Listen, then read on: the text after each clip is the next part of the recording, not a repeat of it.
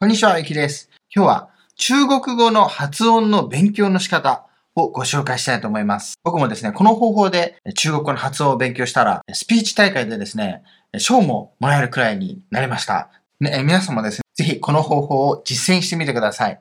この動画はこんな悩みがある方に有益な動画となっています。中国語の勉強を始めたけど、何から手をつけたらいいかわからない。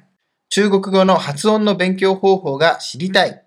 中国語の発音が上達しない。短期間で発音を勉強したい。そしてこの動画では次のようなことがわかります。正しい中国語発音の勉強方法がわかる。どうして発音が上手にならないのか、原因がわかる。中国の語学学校ではどのように発音を教えているのかわかる。これらの答えがですね、この動画で見つかりますので、ぜひ最後までご覧ください。では行きましょう。まず発音の勉強法です。まず中国語を勉強し始めると、この発音ですよね。発音ができないなと思う人。ね、発音が、これはマスターできそうにないなと思ったりしますよね。日本語にはない音がたくさんありますから、僕もですね、その飛行機の中で中国人のウェイトレスさんがですね、最初、あの、中国語で話してきたんですよ。新春、你要喝什么？って言うんですよ。え？全くわからず。そしたら、日本語で、何を飲みますか？って言うんですね。こんな簡単なのもわかんないのかと思って、僕はすごくショック受けましたね。これじゃあもう中国語できそうにないなと。何を言ったんだか一切わからなかったと。うん。でもこの3ヶ月後にですね、僕は、えー、中国語スピーチコンテストで賞をもらいましたね。なのでですね、その時の方法をですね、皆さんにご紹介したいと思います。まず最初はですね、ピンに時間を使いすぎない。よく、あの、最初はピンから勉強しますよね。でも、ピンを勉強するときに、ずっとピンの発音を勉強して、できるようにならず、場合によっては半年くらい繰り返してですね、結局できずに挫折するというパターンも多いと思うんですよね。他には、ピンができるようになってから次に進もうと考えている完璧主義者。これはですね、うまくいきません。というのも、できません。えー、僕も実際やってみて気づいたんですけど、ピンの勉強はですね、まず発音を真似して、その口の周りがですね、筋肉痛になるんですよ。ということは、日本語では使わない筋肉を使ってるんですね。中国語を話すときには。それを鍛えなければ、発音はできないよ、できるようにはならないんです。ということは、その1週間とか2週間ですね。その発音を何度も何度もやってもダメだということです。足らないんですね。で、その、まあ、筋肉を鍛えると言ってもですね、その、まあ、例えば半年間ずっと発音だけを勉強して上手になるかって言ったらそんなことはないでしょう。発音はですね、その、大体ある程度のルールを覚えて、音を覚えたら、文章とかですね、あと例文とかの中でリズムを覚える必要があります。そのリズムが重要です。なので、一個一個の発音がですね、まあ、例えですね、できるようになっても、その文章になると、おかしな発音になるということは往々にしてあります。で、そのリズムを身につけるために、まあ、ある程度、最低限のピンの知識を身につけて、発音もですね、身につけたら、その後は例文とかその文章に触れていきます。耳が慣れることによって、それをあの発音できるようになりますから、まあ、ピンだけやってても意味がないということです。ではどうすればいいか。僕がやった方法は、当時ですね、発音ができなくて、動画ですね。動画で、まあ、ピンですね。よくある、その、ピン、ポーポーモーフォーとか、それを読んでくれるのがあって、それを、あの、真似するんですね。ただ、ポー、ポー、ポー、ポーと、それを真似するだけです。えー、で、その後にですね、ちょっと長いピン、アンとか、アン、オン、ウィン、こういうのも入ってました。そして、あとは、あの、4声ですね。あー、あー、あー、あー。というその4声があった、その母音だけですね、4声がついてるのがあって、さらに、あの、練習ですね、漢字、漢字の発音がいくつかあって、その練習で4分くらいでしたね。その4分くらいの動画、僕は毎朝やってましたね。あまり発音に時間かけるのは良くないなと思って、毎朝読んでましたね。えー、4分です。それを読んで、2週間くらいしたらですね、毎日繰り返して2週間くらいしたら、口の周りがですね、筋肉痛なんですよ。不思議なことで。で、なんだこれは最初わかんなくてですね。まあでも、その後2週間くらい、やめずに続けたんですね。そしたらですね、発音がですね、自分でも上達したようになったんですね。できなかった発音、例えば、うー、ふー、こういった発音がですね、なんかできるようになったんですね。まあその時にもちろん、100%正しいかどうかは自分では判断できなかったんですけど、自分の中で前よりは違うぞと、できるようになってるっていう実感があったんですね。使った時間は1ヶ月くらいですね。当時の動画は見つからなかったんで、少し練習の部分を増やしてですね、このパワーアップさせた動画を作りましたので、この動画ですね、これも5分くらいですから、毎朝5分、これを聞いてですね、真似するんです。で、それを1ヶ月続けてみてください。筋肉痛になってもですね、やめずに続けてください。1ヶ月続ければ、ちょっと上達したと実感が湧きます。あと耳も慣れますから、まあ、それで大体、まあ、発音の勉強は卒業ということです。そこまで来たらですね、文法とか単語を勉強する中で、例文がありますよね。例文の音声を聞いて、それを真似するんです。シャドーイングっていう方法ですけど、後ほど紹介しますが、それで例文とか、あと文章を、まあ、読んでいくと。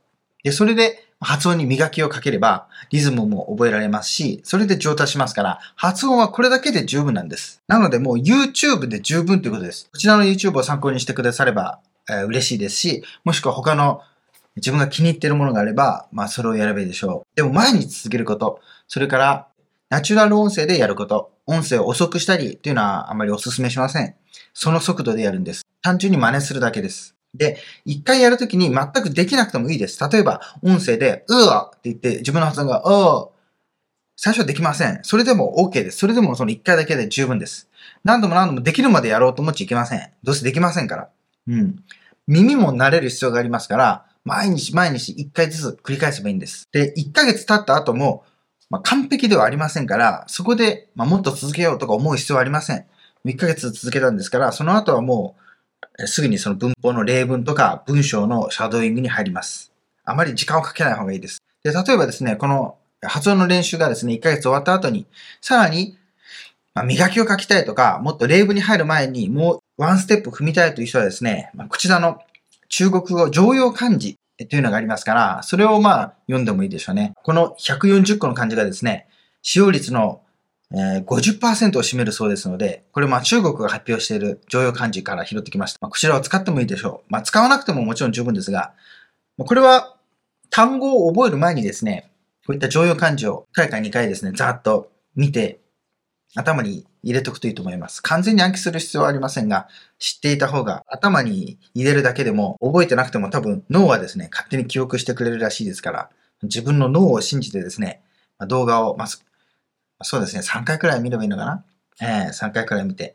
全部で1000個ありますから、これは140個までですけど、まあ、このように分割してですね、常用漢字1000個分を出してあります。この1000個分で日常の80%の使用率をカバーしていると中国は発表しています。この漢字の中もですね、あの、教科書とかも含めるらしく、中にはですね、その古文とかで使ういくつかですね、5個くらいの感じですね。これは普段使わないだろうなっていうのもあります。まあ、それはですね、この動画の概要欄にですね、一応その、これらの漢字は日常ではあんま使いませんっていうのを注意書きしてありますので、まあ、ぜひ参考にしてみてください。方法は、これだけなんですね。実際、発音が上達する、僕が実践した方法は、動画を真似すると。しかもこれは1ヶ月だけ。その後は例文のシャドーイング、文章のシャドーイング。リズムを身につけて磨きをかけるという。これだけです。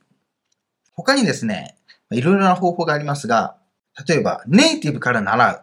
まあ、これはよく思いつくと思うんですね。発音を上手にするにはや、やっぱりネイティブから習った方が上手になる。と思う人も多いと思いますし、僕もそうでしたから、僕もネイティブから習ってますよ。一番最初中国人のネイティブから教わったんですけど、やっぱりですね、中国人の人も、その教えてくれる人は、もちろん僕の発音が間違ってるってことは分かってるんですけど、いろんな発音の仕方とか、口の開け方とか教えてくれるんですけど、よくわかんないんですね。できないものはできないって。やっぱあの、筋肉があれなのか、耳も慣れてないのもあると思うんですよね。なので、教えてもらっても結局できませんからね。で、10回くらいですね、その教えてくれるんですよ。例えば、うわ、うわ、違います。もっと大きい声で。うわ、この下の部分をもっと広げて、うわと言うんですけど、僕は、う、う、う、全然わかんないんです。10回くらいすると、先生も疲れちゃってですね、は？ぁ、んは？ぁとか言い出すんですね。んは？ってすごくいいと。もう諦めちゃうんですよ。えー、まあそんなもんですから、まあ発音はですね、その、1対1で教わってもですね、特にその、発音に関してはですね、メリットあんまないと思うんですね。それなら動画でですね、毎日、大量にですね、まあ、聞いて練習した方がいいと思います。この動画の5分と言っても、やってるとわかりますが、結構長く感じますよ。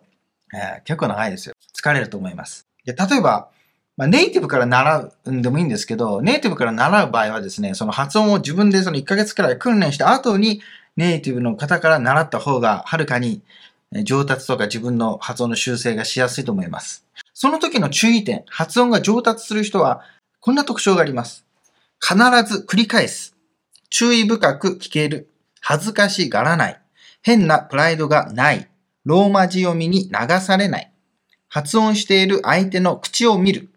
相手の表情から本当に合っているのか、もしくはギブアップされたのか判断できる。ということです。必ずあの発音をですね、聞いたら真似してください。間違ってると指摘されたら自分も繰り返すんです。繰り返さないとですね、自分でも、実践しなきゃわからないというのもありますし、先生の印象も違いますからね。先生は教えてるのに、全然真似しないとなれば、印象も悪いですから、いい学生としてですね、やった方が、まあ、いろいろ向こうも積極的に教えてくれますからね。例えば、先生がすごくいいと言ってもですね、10回からも10回も100回もやってれば先生も疲れていいって言いますから、それが判断しなきゃいけません。本当にいいのか、もしくは疲れてギブアップされたのか。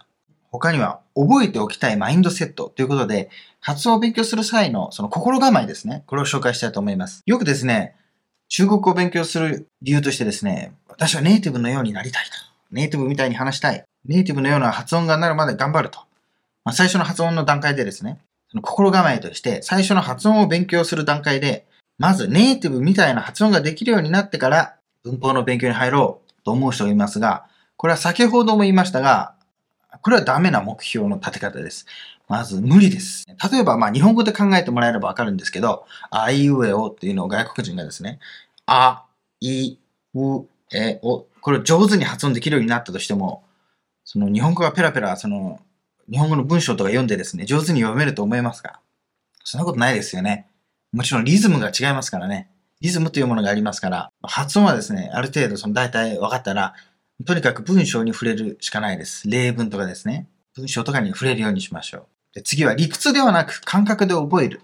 これはですね、よく発音の本ですね。本を読むと、あの、口の開き開け方とか、なんか絵が描いてあったり、他にはなんか長くて詳しい説明があったりしますよね。口はなんか、あの音大きくとか、うの音だけど、口の、えー、口腔を開いてとか、あんな難しいことありますが、それを一生懸命読んでる人もいますが、例えばですね、こういう説明、これは何の表現でしょう？英語の father ですね。あと、dad, dad ですか。発音合ってるかわかりませんが、この A がありますよね。この二つの A の中間の音、これ何の音かわかりますか？これはですね、日本語のあいうえおのあです。あの説明です。これが中国版のウィキペディアに書いてあるんですね。日本語の発音というところ、ウィキペディアの 日本語の発音というところに、あの説明としてこれが書いてあるんですよ。ファー t ダとの間の音だと、あ、あは。これわかりますか？ネイティブの人人もですね、ポカンとしますよね。なんだこれと。本当かと。なので、こんな理屈で覚えてると、ピンとこないし、まあ、ろくな発音にならないですから、まあ、こういうのはですね、まあ、あんまり参考にしない方がいいと思います。やっぱり、体で覚えるんですね。口とまあ耳ですね。まあ重要なのはおそらくたくさん聞いてるその耳も慣れる必要がありますし、口ですね。筋肉です。筋肉を鍛えると。ちなみにですね、あいうえおの E の音はですね、これです。feet。E に似ていると書いてあります。似ている。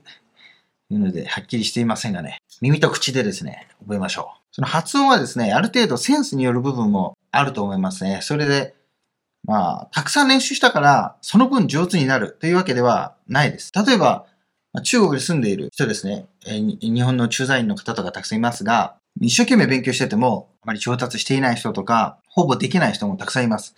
もちろん勉強方法が違うということもあると思うんですけど、例えば日本に住んでいる外国人の方ですね。その方たちの発音とか見てみればわかりますが、長く住んでいるから上手というわけではないですよね。人によって違いますよね。なので発音はある程度はセンスがありますから、目標にするなら、こちらの言ってることが通じる程度の発音になればいいな、というくらいでいいと思います。完璧にネイティブみたいに、なんて言うと、発音だけでもどれくらいかかるかっていうか、もしくはできるようになりませんからね。他にはですね、ネイティブでも発音できない人がいるということです。これは僕が中国語を勉強しているときに、すごく自信になった言葉ですね。というのはですね、僕も中国語を話していて、よく言われたんです。習い始めた時は、僕の発音がですね、子供みたいだと。小学生、幼稚園児みたいだと。でもですね、あの俳優よりは上手だよって言うんですよ。何あの俳優って、あの、香港の俳優ですね。香港のスーパースターたち。香港は広東語っていうのを使いますから、北京語っていうんですか、標準語ですね。標準語が、鉛が強かったり、もしくはすごく下手だったりっていう人が結構いるんですよ。その時にですね、知ったんです、初めて。ええー、と。そうなのかと。香港の人でも中国語は上手じゃないと。で、その時インタビューのビデオとかでも見ても、その中国のテレビとかでジョークにしているのもあるんですね、そのインタビューの。そのわざとその発音を違う字幕みたいにつけてですね、うん、そういうのがあと、あれ？全部違うんだと。あと中国でも田舎の人とかですね、方言がある人たちは、その標準語が下手だったりっていうか、ことがあるんですね。そうなんだっていうことで、僕はすごい自信になりましたね。その時はですね、なぜかその、なんていうか、中国人っぽくというか、話すのがちょっと引け目があるか、かっこつけてみたいな感じで嫌だなとか思ったんですが、その時くらいからですね、なんか僕はもう中国人みたいに、え、例えば、えーと、えーと、あ、ねがねがねが、みたいな 感じですね。その、合図とかも中国人っぽくなっていけましたね。うん。それから、このハードルがですね、取れたような気がします。よくあるのはですね、例えば、し、じ、ち、しありますよね。これ発音苦手な人もいますが、これはですね、例えば南の方とかは、ず、つ、すとかになります。えー、ず、つ、す。ま、南の方ですね、結構、まあ、こういう発音する人が多い。あ、台湾もそうですね。台湾行った時には、こう、おぶつだおえ、す、お、そんな感じの発音ですからね。なので、この発音ができない人結構いますが、別に大丈夫ですよ。これできなくてもね。しかも、うん、人工的に見ればですね、これ、ズーツースとか言う人の方が多いと思いますからね。はるかに多いと思うんですけどね。ズーツースとかね、ずっと練習してなくてもいいと思います。ズーツースでも大丈夫です。ちなみにですね、北の方では、その、チュチュシュ、しっかり発音すると言われてるんですが、僕は東北ですね。北京の上ですよ。延吉というところに行ったんですけど、そこにいる人はですね、ズーツースと言ってましたよね。他にはですね、L ですね。ラリルレロ。ル、ルって言いますね。ル、あと、ぬ、何ぬねのですね。この発音がですね、ミックスしちゃうという人もいます。よく言われてるのは、湖南省とか、四川省とか、えー、そういう人はミックスするなって言ってますけどね。例えば、ありがとう、ありがとうになっちゃうんですね。これは日本語勉強するときもそうでしたね。僕もずっと日本語教えてたんですけど、ありがとうと、ありがとうとかになったり、これっていうのをこねってなったりしてましたね。あと、南の方ではですね、NG がある pin 音ですね。方鼻音って言いますが、これができない人、これがあの NG との区別をつけずに発音するっていうのも特徴ですね。南の方ではよくと言われています。例えば、北京。その方鼻音 NG をつけなければ北京ってなるんですけど、強調するのは北京ってなんですね。北京。このジンなんてあの、あそこまで強調しない人の方が多いですから、例えばこの NG の発音ができないっていう時でもそこまで気にする必要はないですね。ここには、広東省とか広西省ですね、の人はですね、ロー、肉ですね、ローをヨーっていう人がいます。ヨー。というのもその肉は、広東語ではヨって言うんですね。えー、ヨっていうんですよ。ロー、ヨっていう人がいます。あと、ロンイーですね。これ、ヨンイーって言ったりしますね。うん。これも特徴ですね。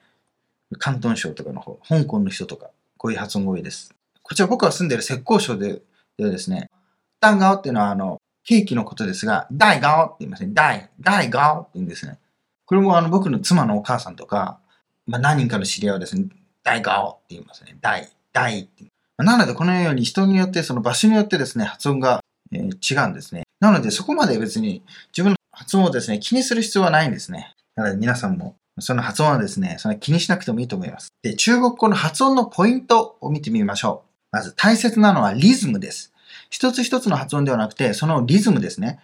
流れみたいな。例えば、ありがとうございます。というのがありますが、一個ずつ、ありがとうございますって言ったらおかしいですよね。それを、あざす。ありがとうございます。とか、このようなリズムであればわかりますね。うす。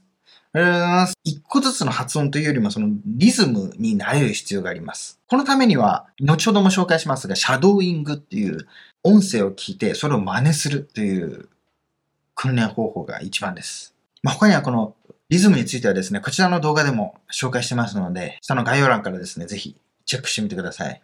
あとは発音のルールというのもありますね。例えば、第3声と第3声がくっつくと、その一つ前の第3声は第2声で発音するとか、あとそのブーとかですね。ブーも後ろが4声が来ると第2声で発音するとか。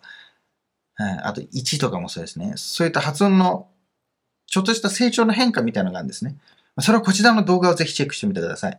ルールはほぼありません。3つくらいです。えー、なので、まあ、この動画でですね、まあ、毎日ですね、1週間くらい見続ければ、すぐに覚えられます。まあ、1回だけじゃ難しいと思うんで、何度も何度も見ればですね、すぐ覚えられます。他にですね、その便利なピンのルールとして、日本語で読んでですね、その漢字が、んがつくものは、中国語では N で終わります。後ろに G はつきません。例えばこんな感じですね。あんって来たらあん。山ですね。山は3ですね。3と来たら3とか、後ろに G がつきません。他に、これくらいあります。逆に、日本語の読みで、ん？とならないものは NG がつきます。中国で。例えばこんな感じです。せいこれはんがつきませんね。なので、ちん、ねえですね。これもんがつきませんから、にん、ほじゃにんという風になります。で、他に、えー、こんな感じです。この規則はですね、まあ、ピンのタイピングをするときにも便利です。僕も、あれどっちだったっけな？っていうことは結構あるんですよ。N だったかな ?NG だったかな？っていうときは日本語で考えるんです。日本語でこれは、あ、3、あ、んがつかないから NG だと。その、ピンでタイピングするときは、どっちかっていうのは必要ですからね。まあ、ピンのタイピングはすごく重要ですので、ぜひ、こちらの動画でですね、まだできない人はですね、ぜひやってみてください。よく言われる誤解。例えばですね、発音が間違えると、発音を間違えると、相手は誤解するなんていう言い方ありますよね。例えば、英語だと、ライスですから、ライスは、あの、ご飯。ライスになると、シラミという意味がある。ご飯を食べたいという時にですね、ライスをライスで発音すると、日本語みたいに発音すると、シラミ食べたいになると。留学してた時にですね、聞いたんですよ。本当に間違えるのかと。そしたら、そんなわけないじゃんと。日本人も、まあ、韓国人もスペイン人も、みんなこのライスとか言ってるよと。でも、その間違えるわけないじゃんって言ってましたね。文脈からわかりますよね。もちろん、例えば日本語の雨と雨。違いますよね。雨が降ってきた。って言って、何雨が降ってきたのなんて思いませんよね。えそれと同じです。例えば中国では、一つは努力、ぬりっていうのがあります。その3、4ですね。あとは、ぬり、奴隷という言葉です。例えば、おほえぬりだ。えー、これは、頑張りますという意味なんですが、これ発音を間違えてですね、その奴隷という発音で発音したとしても、間違えません。というのも、まあ、動詞も違いますね。例えば、奴隷になるというのは、ゾウのリとか、タンのリという言い方をしますので、まあ、間違いないと。なのでですね、こんな落とし文句だかわかりませんが、こんなジョークみたいなことは起きませんので、それは心配ないです。でもう一つ、単語が発音できない原因として挙げられるのは、音をはっきり聞いていないという場合がほとんどです。ほとんどの人は、僕もですね、中国語の発音とか教えたことあるんですが、聞いてないんですよね。例えば、ジューとか言ったと僕は、ジージーってずっと言い続けるんですよ。全く聞いてないんですよ。こっちの音を聞いてないと、もちろんできるようになりません。ね、しっかりまずは聞かなきゃいけませんよ。うん。なので、あの、発音が上達しないという方はですね、ぜひ、その自分がちゃんと聞いているのか、えー、まずそれを考えてみてください。他にはですね、単語とか中国語を話すときにうまく話せませんという人は、単語自体のそのピンを正確に覚えていない場合も多いですね。あと、あの、成長ですね。一世、二世、三世。えー、それをはっきり覚えていないと、もちろん正確な発音とは全然違っちゃいますから、やはり、その、話すとなったら、ピンを覚えている必要があります。まあ、そのためには、その例文とかをですね、シャドーイングして、あとおすすめなのはタイピングです。タイピングをしてピンを覚えるようにしましょう。他には、ピンとローマ字は違うっていうことです。例えば、ジチシってあるときに、ジチシと読む人はですね、これもローマ字読みですよね。ローマ字だと思い込んでるから、そのローマ字読みに近づけようとするんですね。先入観があるんですね。全然違うもんですからね。中国のあのピンと日本語のローマ字っていうのは。全然違いますから、全く違うもんですから、そこを勘違いしないようにしましょう。なので、その、日本って言った時に、日本ですね。リーベンっていうのはそういうことですね。リーなんていう発音はないですからね。えー、リーって言ったら LI になりますから、中国のピンでは。なので、ローマ字読みではないということをしっかり念頭に置くようにしましょう。では、トレーニング方法ですね。発音のトレーニング方法。どうすれば発音が上手になるのか。まあ、先ほども言いましたが、まあ、ビデオですね。この発音のビデオを毎日5分、1ヶ月やると。まあ、この動画もですね、その聞いてすぐに真似すると、1秒以内で真似するんです。これをシャドーイングと言います。発音のですね、一個一個のピンでやった後は、その後は文章を行きましょう。例文とかですね。まあ、皆さんのその単語帳があればいいんですけど、単語帳とか参考書を使っていれば、その中の音声ですね。あの CD を聞いて例文を真似するんです。読んでから真似すると。えー、もしくはですね、僕は、あの、このブログの中で今作ってます。その、参考書みたいにですね、その文法を解説しているのを作っています。そこには例文がたくさん載せてあります。ネイティブの音声もついています。なので、それをですね、聞いてシャドーイングする。というのもすごくいいです。最初はですね、スピードが速くて追,、えー、追いつかないと思うんですけど、心配ないです。毎日、えー、繰り返していれば、1ヶ月とかすればできるようになります。えー、練習っていうのはできないをできるにすることを練習と言いますから、最初はできないのは当たり前ですね。えー、できることを何でもやってもしょうがないですから、できなくていいんですよ。えー、なので、それを時間をたくさん使うと。時間を投入して毎日毎日続けてください。あとはですね、休憩時間とかにたくさん聞くようにしましょう。えー、耳が音になれる必要がありますから、そのためには大量に聞いておく必要があります。大量に聞いて、やっとその、大量に聞いて、その音がですね、頭とか耳に馴染んできたら、発音を近づかせることができますので、まずはたくさん聞いておく必要がありますので、その勉強ですね。勉強は、発音の勉強は朝の5分でいいですよ。他の時間はですね、もう聞くようにしてください。例えば音楽でもいいですし、もしくはドラマを見てもいいですね。えー、まあ、僕はそのようにやってました。ずっとなんか見たり、音楽聴いたりしてましたね。僕のブログでもですね、まあ、例えば音楽の紹介したり、映画の紹介したりしてますから、ぜひ概要欄からですね、チェックしてみてください。もしくは、チャイナサプリでググっていただけると、あの、ポッドキャストとかいろいろ出てきますので、そこからたくさん聞いてみてください。あとは YouTube でもいいですね。YouTube で中国語の、えー、作品を見たり、まあ、面白いチャンネルを見てもいいですね。映画もありますよ。中国語字幕で映画があるので、まあ、中国語の勉強にもなりますし、意味はわかんなくてもいいんですよ。僕最初意味わかんなかったんですけど、中国語字幕でたくさん見てましたよ。そうするとですね、その漢字が読めるようになりますから、セリフと字幕が大体一致してるんで、読み方とか結構覚えてきますし、多分それで上達したっていうことは結構あると思います。で、おすすめの映画もですね、そのブログの中で紹介してますので、ぜひチェックしてみてください。他には実際に話すというのもいいですね。実際に話すと。その、チャットアプリみたいなのありますから、ハロートークとかタンデムといったチャットアプリもありますので、その無料でネイティブと話すこともできますから、そういうので話してみてもいいと思います。オンラインスクールを活用する人は、この段階でですね、発音とかを大体覚えた段階で、実践でネイティブの先生といろいろ会話をするというのはいいと思います。オンラインスクールもですね、そのブログの中でおすすめの紹介してます。映画とかを見るときも、ながらで見るのではなくて、じっくり見てください。これは勉強ですから真剣に見るんです。真剣に食い入るようにして見て、音に集中してください。そうすればですね、だんだんだんだん聞き取れる音も増えてきます。では、留学はどうでしょうか？留学先ではどのように語学を教えているか。先ほども言いましたけど、そのネイティブの先生がですね、発音を教えてくれるときは、まあ、先生が読んでですね、で、みんなが一斉に真似するんですよ。その学生たちが。みんなできませんから。一人ずつ発音してって、まあ、多くてもですね、4週くらいかな。それくらいしたら先生が、はお。先生自体も分かってるんですね。で僕は後にですね、その、ある中国語の教師の人と知り合う機会がありましてね、いろいろ話したんですけど、先生も言ってましたね。発音はまあ最初はできないと、どうせできないと。留学したからできるようになるっていうのは、まあ、嘘ですね。